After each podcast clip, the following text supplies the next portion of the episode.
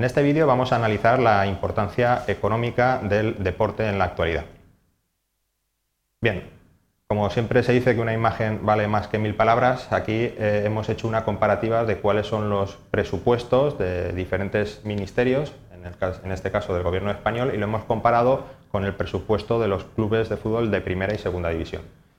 Tenemos el caso, por ejemplo, del Ministerio de Justicia, el caso del Ministerio de Educación, Ministerio de Ciencia y Educación o Ministerio de Interior.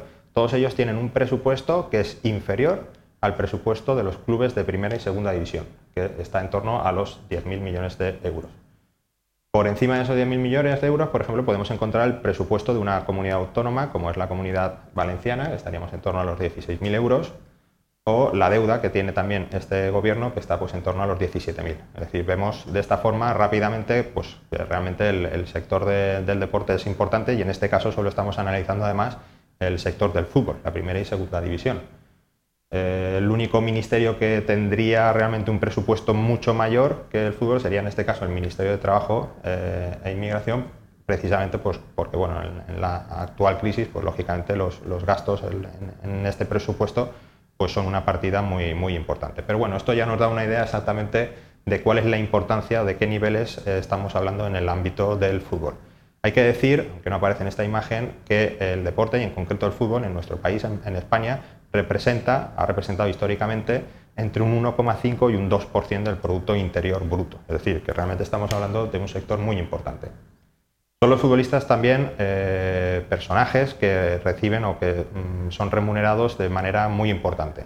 Ahí tenemos una clasificación de los principales deportistas, los mejor pagados a nivel internacional. Y vemos como entre estos 10 pues, aparecen tres deportistas que son futbolistas. El caso de Vivekan, de Cristiano Ronaldo o de Messi. ¿Cómo consiguen los ingresos los clubes de fútbol? Bueno, pues eh, habitualmente lo que se suele hacer es que se distinguen tres epígrafes de ingresos. Los ingresos por asistencia a los campos de fútbol, los ingresos por retransmisiones deportivas, fundamentalmente en televisión, y los ingresos por merchandising. En las primeras posiciones, en este caso, encontramos dos clubes españoles, el Real Madrid y el Fútbol Club Barcelona, como aquellos clubes que más ingresos generan. ¿Cuál es el porcentaje que reciben por cada uno de estos epígrafes? Pues bueno, digamos que el más cuantioso eh, son eh, por ingresos de retransmisiones deportivas, 155, 159 millones perdón, en el caso del Real Madrid, 178 en el caso del Fútbol Club Barcelona. Prácticamente a nivel europeo, en casi todos los países, el principal epígrafe de ingresos son los derechos de eh, televisión, excepto el caso de los clubes alemanes que por lo general suelen recibir más ingresos por el merchandising. Tenemos aquí el ejemplo del Hamburgo, 146,2 millones de ingresos, 63 millones, la partida más importante la recibe por merchandising. Y lo mismo pues, ocurre, por ejemplo, con el Salque 04. Es decir, la estructura de ingresos es también diferente en función del país de origen del club de, fútbol. ¿Cuál es la valoración de estos clubes? Bueno, pues aquí tenemos la valoración que en su día hizo eh, Forbes, el club más valorado sería el Manchester United de la liga inglesa, 1.835 millones, el Madrid 1.323, etc. Es decir, estamos hablando de entidades que realmente mueven mucho dinero y que son valoradas en el mercado por cantidades realmente importantes. Es un sector muy, muy importante. ¿Cuál es la situación actual de los equipos de fútbol? Bueno, pues vamos a hablar fundamentalmente de la Liga Española. En la actualidad, Cinco, eh, siete clubes de primera división se encuentran en concurso de acreedores, es decir, están pasando realmente por una situación muy delicada. En la temporada 2009-2010 la deuda ascendía a 3.429 millones de euros, mientras que los ingresos eran de 1.622 millones. Es decir, el ratio deuda sobre ingresos era del 211%. Evidentemente esta es una cantidad muy alta. Si lo comparamos, por ejemplo, con la deuda que tienen los países sobre el PIB, Vemos que Grecia, que está realmente en una situación muy delicada, ese ratio es del 143%, es decir, muy inferior al 211% de los clubes españoles. Estados Unidos tiene un ratio de deuda del 100%. España en la actualidad pues está en torno al 80%, aunque ese dato que ahí aparece está un poco obsoleto, del 60%. Es decir, realmente eh, la situación de los clubes en este caso es muy, muy delicada. Están al borde de la eh, quiebra.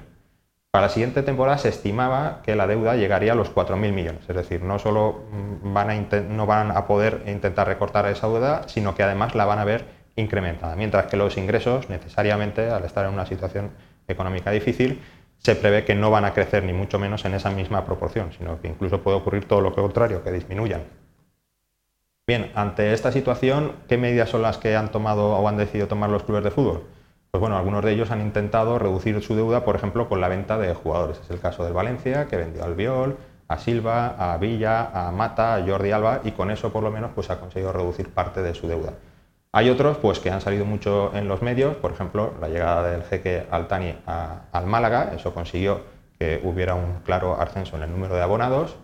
Eh, otros que, por ejemplo, han conseguido condiciones muy ventajosas para eh, fichar jugadores, como es el caso del Zaragoza, fichó a un jugador, Roberto, eh, que mm, lo fichó por 8,6 millones de euros, pero realmente el Zaragoza solo desembolsó un 1% de esta cantidad.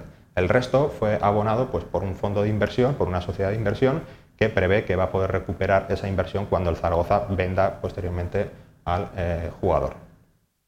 Y bueno, pues ahí tenemos, por ejemplo, la cifra de gasto, el último dato, 1.823 millones eh, de euros.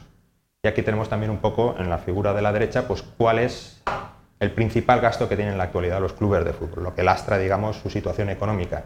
Y son los costes laborales frente al total de ingresos. Vemos que aquí hay algunos pues, que realmente están con un porcentaje que es inasumible, es decir, los gastos por eh, pago de nómina son el 145% de los ingresos. Esta, lógicamente, es una situación que no es sostenible en el medio plazo. Conclusiones. En el caso del fútbol existe realmente muy poca transparencia a la hora de ver cómo se puede valorar los jugadores. Es decir, se realizan fichajes por cantidades realmente astronómicas y nadie dice exactamente cómo se ha pactado ese valor o si es un valor razonable, es un valor de mercado. Por lo tanto, no hay ningún método que se sepa que se esté utilizando de manera profesional ni la forma precisa en que intervienen las variables consideradas. Es decir, tampoco se sabe exactamente cuáles son las variables que utilizan los clubes para eh, fijar el precio de venta o de compra de esos jugadores.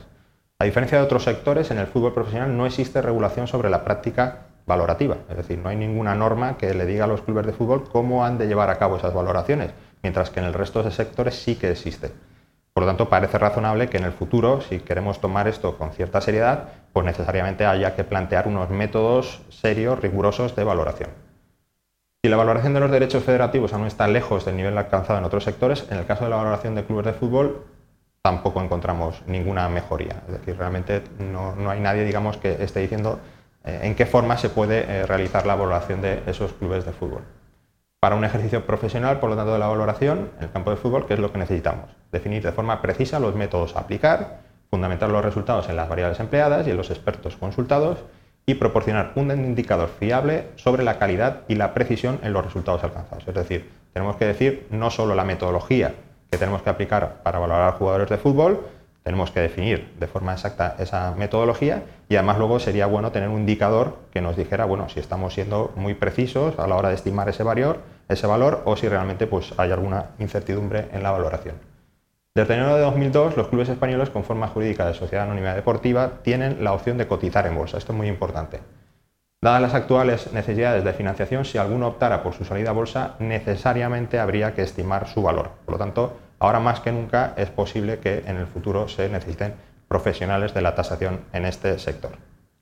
Y hasta aquí la presentación del vídeo sobre la importancia económica del deporte.